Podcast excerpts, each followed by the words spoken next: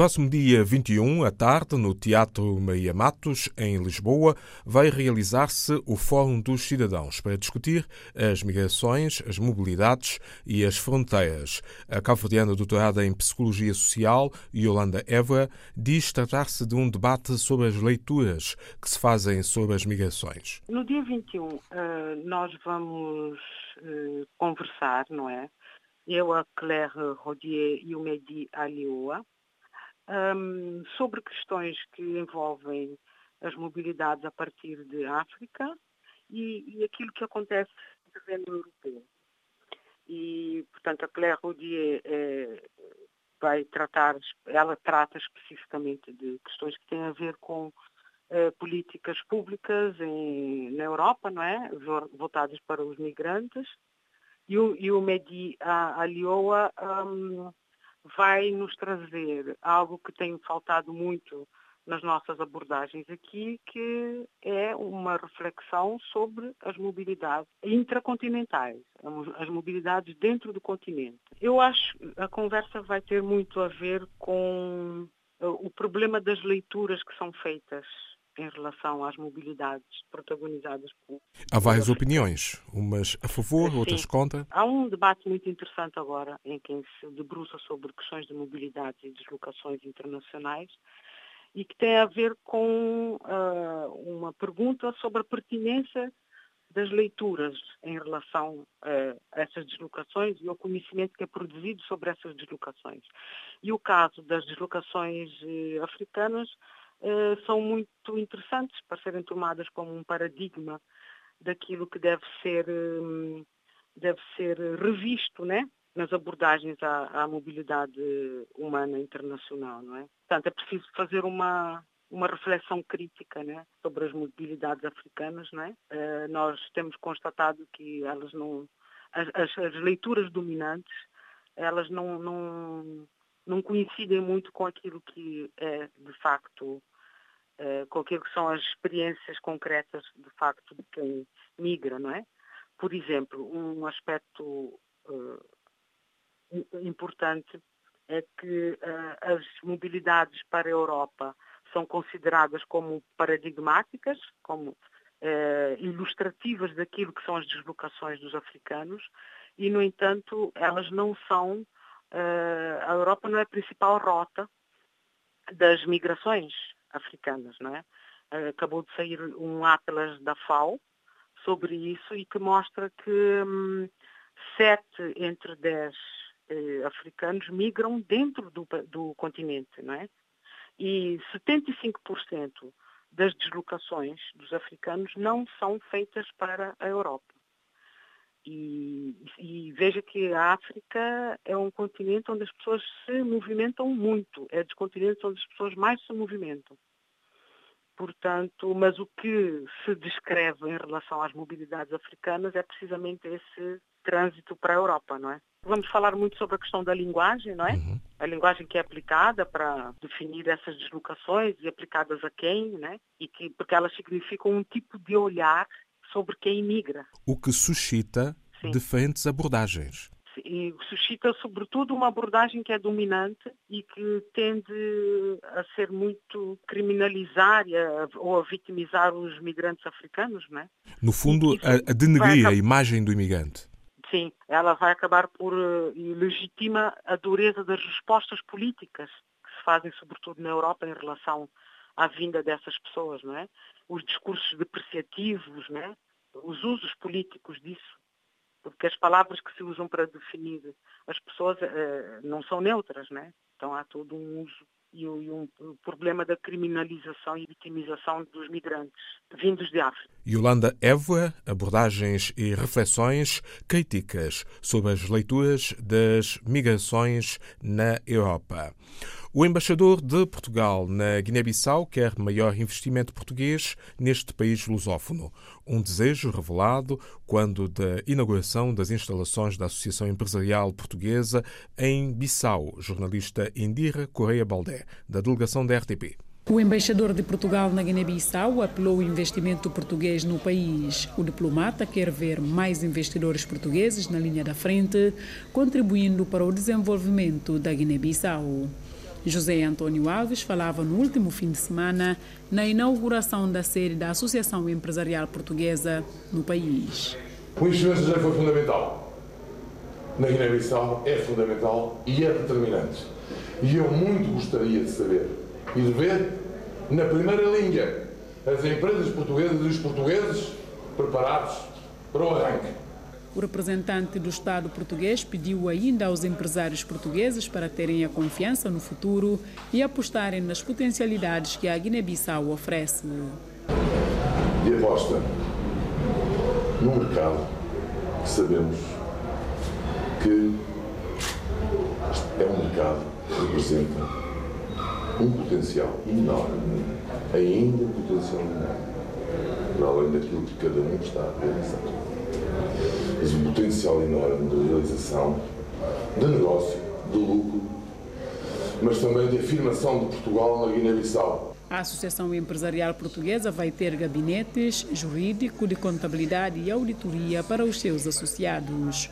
No futuro, conta construir um centro de exposição para seus artigos e dinamizar seus negócios. A Associação Empresarial de Portugal já tem sede na capital guineense. Também visitou a Guiné-Bissau o líder do Partido Social Democrata Português, Rui Rio, foi recebido pelo presidente da Assembleia Nacional Popular, Cipriano Cassamá. Entre outros assuntos, abordou questões relacionadas com a preparação das eleições de 18 de novembro. Acima de tudo, é importante que depois das eleições o espírito continue o mesmo. Alguém vai ganhar, vai ficar em primeiro um, outro vai ficar em segundo. Quem ganha vai naturalmente liderar o governo, mas é bom que depois quem não ganha coopere em vez de estar, eh, enfim, numa posição cerrada, porque depois quem sofre as consequências é o povo. Portanto, aquilo que eh, eu tenho para dizer é que acho, sinceramente, que tem esperança que eh, a Guiné esteja a iniciar um novo, um novo trajeto eh, que leve a que situações como as que eu vejo, de grandes carências, como vi no orfanato, como vi particularmente no, no hospital, e que, que, possam ser ultrapassadas com a ajuda internacional seguramente, mas com o empenho, naturalmente, das autoridades da Guiné e do povo da Guiné, da Guiné como um todo. Portanto, a Guiné tem, tem o direito e os guineenses têm o direito ao desenvolvimento, tal como todos os demais povos do mundo. O presidente do PSD português, Rui Rio, visitou a Guiné-Bissau. O governo angolano pretende reduzir os níveis de pobreza no país. As autoridades vão socorrer-se do plano integrado para o efeito. A ministra Vitória da Conceição e o coordenador da ONU, Paolo Baladelli, na reportagem de José dos Santos, da delegação da RTP. O Executivo está preocupado com a acelerada degradação do tecido social do país por conta da inexistência de uma política nacional para o efeito e por isso quer inverter o quadro. Fomos orientados a executar esse diploma porque ela vai trazer uma nova abordagem de resposta aos problemas reais da ação social. E porque os programas anteriores simplesmente falharam na execução, a ideia é projetar melhor a partir do zero, com a participação dos principais intervenientes nos programas de combate à fome e redução da pobreza. Apesar de os recursos financeiros não serem ainda uh, suficientes, acreditamos que temos todas as condições para implementar de forma execuível programas que apontam no âmbito do combate à pobreza. Com o apoio da comunidade internacional, 9 milhões de euros serão gastos no programa piloto no IS, BIA e Mochico, com forte aposta na juventude. Se nós não aproveitamos para contribuir como Nações Unidas a essa dinâmica de criar emprego para os jovens, de permitir às famílias de ter as suas competências para saúde, educação, ambiente eh, cumpridas, nós vamos perder uma grande oportunidade para o desenvolvimento de Angola. O Plano Integrado de Desenvolvimento Local e Combate à Pobreza foi desenhado na perspectiva de contribuir para a aceleração desse processo, sendo que nos municípios onde se justificar a focalização deverá obedecer ao princípio de absorção de 70% de ex-militares e 30% de membros das comunidades nos projetos.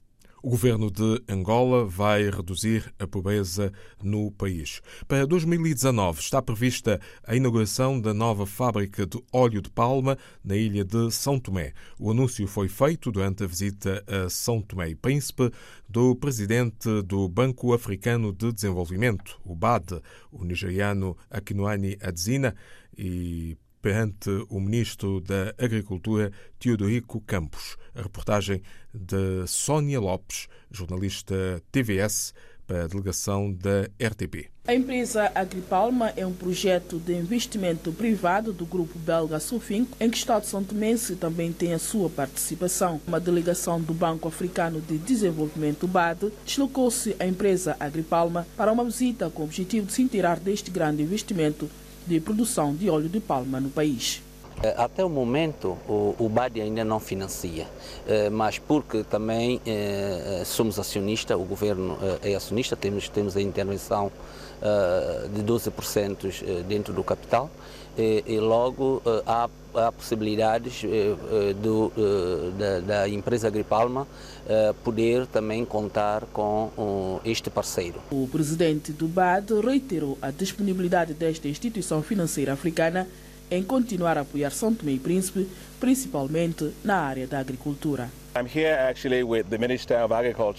Eu estou aqui com o ministro de Agricultura e também com o gerente da empresa Agripalma. O propósito desta visita é de ver o esforço do governo no reforço da economia. Agripalma é uma grande plantação com 2.100 hectares e estão tentando produzir cerca de 11 a 12 mil litros de óleo. É bastante. BAD vai investir numa nova estratégia. Estamos falando de 21 milhões de dólares em São Tomé e Príncipe e um dos pilares deste investimento será na agricultura. Depois da Agripalma, a delegação visitou também as instalações do Quatela e a fábrica de produção de chocolate para apreciar os processos de transformação dos produtos locais. O presidente do BAD foi também recebido na Ilha do Príncipe pelo líder do governo regional, António José Cassandra, na cidade de Santo António, como testemunhou o jornalista Alexandre Martins, da TVS, para a delegação da RTP. Atualmente, este parceiro de desenvolvimento, BAD, em São Tomé e Príncipe, está a investir em diversas áreas, montantes estimados em 35 milhões de dobras. Parte do investimento concentra-se na região autónoma do Príncipe, onde o presidente desta instituição esteve com o presidente do governo regional, conversaram sobre os desafios que constituem pilar de desenvolvimento para esta ilha, que há seis anos é reserva mundial da biosfera. O senhor presidente disse-me dos desafios que vocês têm aqui na ilha. O principal é o acesso à energia e à eletricidade. A totalidade da ilha e a necessidade é de aproximadamente 6 megawatts. Por isso, é que estamos aqui a ver em como é que podemos apoiar o governo a ter acesso a isto através de energias renováveis, o que é muito importante. A segunda parte é, obviamente, o porto. O presidente do governo regional mencionou a importância de se estender o porto para 6 metros. E por isso, vamos estar aqui a olhar para isso também. Temos também discutido com ele a importância do turismo como modo de aumentar as receitas e as capacidades do príncipe. Uh, of the, uh, uh, no Salão Nobre do Palácio do Governo Regional, a DSNI foi convidado pelo presidente do Governo Regional a prestar assinatura no livro de honra e, por escrito, disse. I, I eu disse que é a primeira vez que um presidente do Banco Africano de Desenvolvimento visita o príncipe e que estou muito encantado com isto. O presidente disse-me algo que realmente me impressionou que a tua casa nunca é demasiado pequena para a tua família. O Banco Africano de Desenvolvimento faz parte desta família aqui. Visita do presidente do BAD, a Ilha do Príncipe, destacou-se também com presença dos ministros de Agricultura e Desenvolvimento Rural, Teodorico Campos, e do ministro das Finanças, Comércio e Economia Azul, Américo Ramos. Espera-se financiamentos do Banco Africano de Desenvolvimento, BAD, para o setor das energias em São Tomé e Príncipe, sobretudo as renováveis. Este sábado, 16 de junho, às 4 da tarde, a COSP, Associação das Comunidades de São Tomé e Príncipe em Portugal, vai apresentar o projeto de média social Mais África TV, uma sessão seguida da palestra sobre trabalho doméstico digno. A sessão vai decorrer nas instalações da sede da ACOSP, às portas de Benfica, em Lisboa. A partir de 2019, Cabo Verde vai duplicar o valor do complemento da pensão de reforma para os descendentes de cabo-verdianos, uma revelação do primeiro-ministro Ulisses Correia e Silva quando se deslocou ao sul da ilha de São Tomé, no âmbito da sua visita ao arquipélago, e na presença de Américo Pinto, presidente da Câmara de Caué, jornalista Venceslau Renner, da delegação da RTP. Emocionados, os cabo-verdianos chegaram ao arquipélago na condição de contratados, contaram as suas histórias de vida e pediram ajuda ao primeiro-ministro cabo-verdiano. Pela primeira vez a Santo Meio Príncipe, na qualidade de chefe do governo cabo-verdiano, Ulisses Correia Silva ouviu e deu esperança aos cabo-verdianos e seus descendentes. Uh, nós, a partir de janeiro de 2019, uh, vamos duplicar esse valor para permitir aumentar o mínimo de condições de subsistência eh, principalmente às pessoas idosas, e com isso poderem ter rendimento para tratar da sua saúde, a educação dos filhos e netos, e melhoria da, da condição geral de, de, das suas vidas. Um acordo tripartida Cabo Verde, Luxemburgo e Santo Meio Príncipe é aposta forte para quebrar o ciclo vicioso da pobreza dos descendentes cabo-verdianos. Uh, temos uh, também em curso um programa de apoio ao microcrédito uh, para permitir que projetos apresentados pelos jovens possam depois ser concretizado através de atividades geradoras de rendimento. Isto é que vai fazer com que haja esta porta de saída para a autonomia e redução da dependência de transferências do Estado. Em terceiro lugar, o ensino superior. Uh, há vagas e há bolsas uh, destinadas a descendentes cabo-verdianos e a santomenses, onde também poderá haver e há um contributo muito positivo para as pessoas terem uma condição de vida diferente e para contribuírem também para o desenvolvimento deste país. O autarca de Caué, presente na visita, aponta parcerias, exemplo, a geminação para aliviar a precariedade. Há uma série de portanto, iniciativas, projetos que estão em carteiras para poder ajudar eh, particularmente a comunidade cabo-verdiana para superar algumas dificuldades que eles têm na nossa sociedade. A situação de precariedade dos cabo-verdianos e seus descendentes radicados em Santo Meio Príncipe é conhecida das autoridades, uma situação que os dois países prometem rever.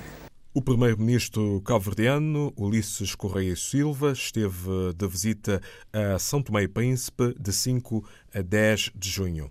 Depois de recentemente ter visitado Portugal, Jandia Ofe Almada, a líder do maior partido da oposição em Cabo Verde, o PICV, afirmou na cidade da Praia que o PS português, o Partido Socialista, vai entregar à Assembleia da República, em Lisboa, uma proposta de legalização dos imigrantes cabo-verdianos.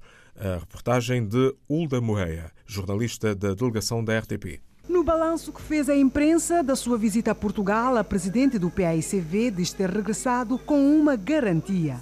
O Partido Socialista irá dar entrada nos próximos dias um projeto de resolução que recomenda ao governo a legalização dos imigrantes cabo-verdianos em Portugal. A garantia que eu tive dos contatos com o grupo parlamentar do Partido Socialista é que nos próximos dias entregará ao Parlamento em Portugal um projeto de resolução que recomenda ao Governo a legalização dos imigrantes que estejam em Portugal a trabalhar, que tenham já feito os descontos para a Segurança Social há pelo menos um ano, independentemente desses imigrantes terem entrado de forma legal ou não no território português.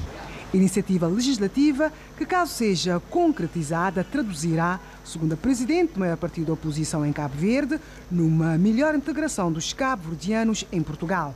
A proposta do PS vai também no sentido de agilizar a entrada em Portugal de cidadãos cabo-verdianos altamente qualificados. Para além da integração, há um novo problema que os imigrantes cabo-verdianos estão a viver, que tem a ver com a ligação ao país de origem devido a dificuldades de transportes com a transferência do rabo aéreo para a Ilha do Sal. Não é eh, admissível que se decrete a mudança ou a criação de um hub aéreo numa ilha sem se ter em conta os impactos positivos ou negativos que essas decisões ou essa decisão possa ter na vida dos cabo-verdianos em geral e dos imigrantes em especial. A presidente do PICV aponta ainda a melhoria dos serviços consulares de Cabo Verde e uma maior agilidade e eficiência das alfândegas como preocupações manifestadas pela comunidade cabo-verdiana em Portugal.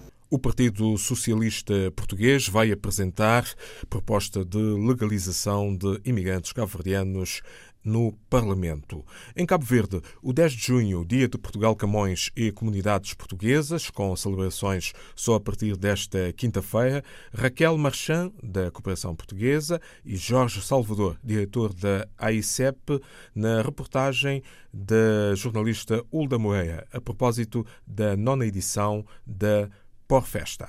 O 10 de junho, Dia de Portugal, Camões e das Comunidades, começa a ser celebrado em Cabo Verde só no dia 14.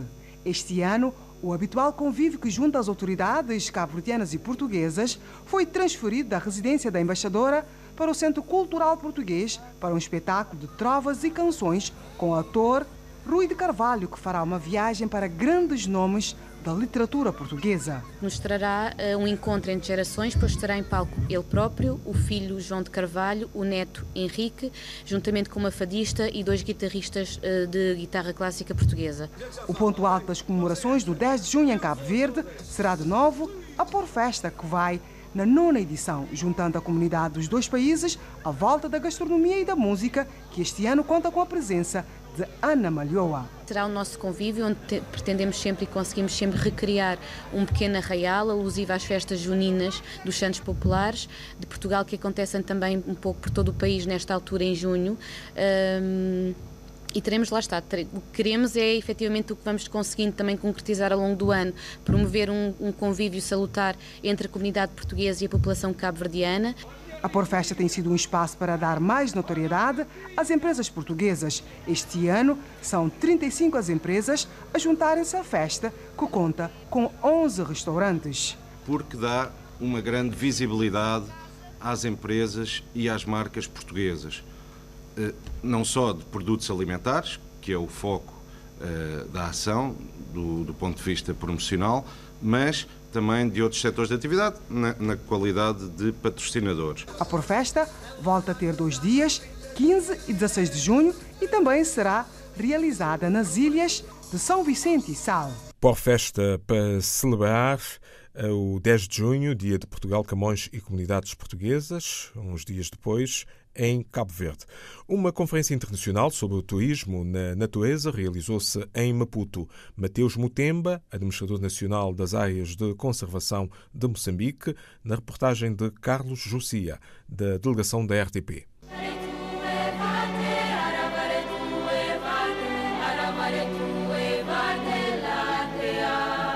Os potenciais operadores do turismo ligados às áreas de conservação ouviram coisas novas que soam como música para os ouvidos. É a assinatura de um acordo de financiamento com um banco privado que vai permitir a disponibilização de um capital na ordem de 100 milhões de dólares uh, para empréstimos bonificados para investir em turismo ligado às áreas de conservação.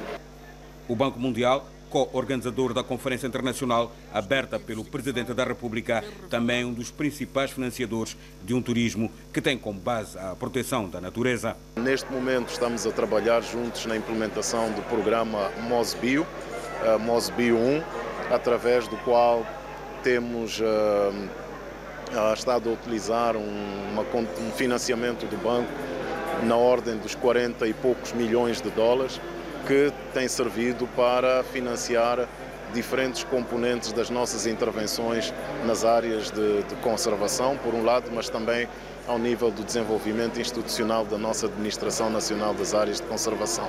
A conferência que decorre até sábado reúne especialistas em conservação, investidores nacionais e internacionais ligados ao turismo.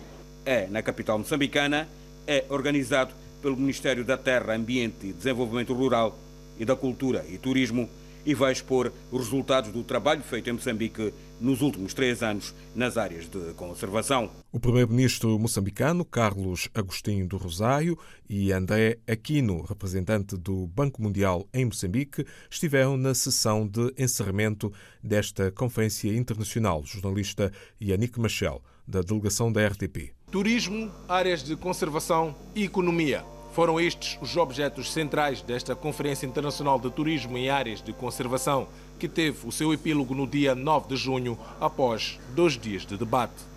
Turismo que traz recursos para as áreas de conservação beneficia as comunidades locais. Essa conferência, em última instância, buscou mostrar o potencial enorme que Moçambique tem de usar a sua beleza natural, a, sua, a fauna, a flora e a sua cultura como forma de atrair recursos para o país. Um país que deve, através do governo, atrair investimentos para as áreas de conservação, de modo a capitalizar as vantagens naturais que possui, como forma de diversificar a economia, gerar novos postos de trabalho e, consequente, aumento da renda. Ao explorarmos as vantagens do turismo baseado na natureza, devemos assegurar que não se comprometa a disponibilidade de recursos naturais para as gerações vindouras.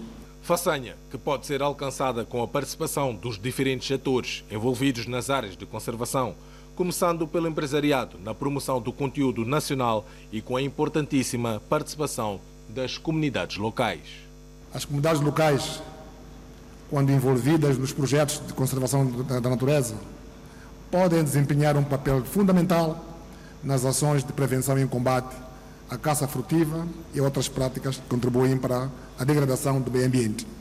À margem deste fórum, foi anunciada a extinção do acordo de gestão do Parque Nacional da Gorongosa. Participaram nesta conferência 600 pessoas provenientes de 20 países. Moçambique vai disponibilizar 85 milhões de euros para investimentos no turismo baseado na natureza. Música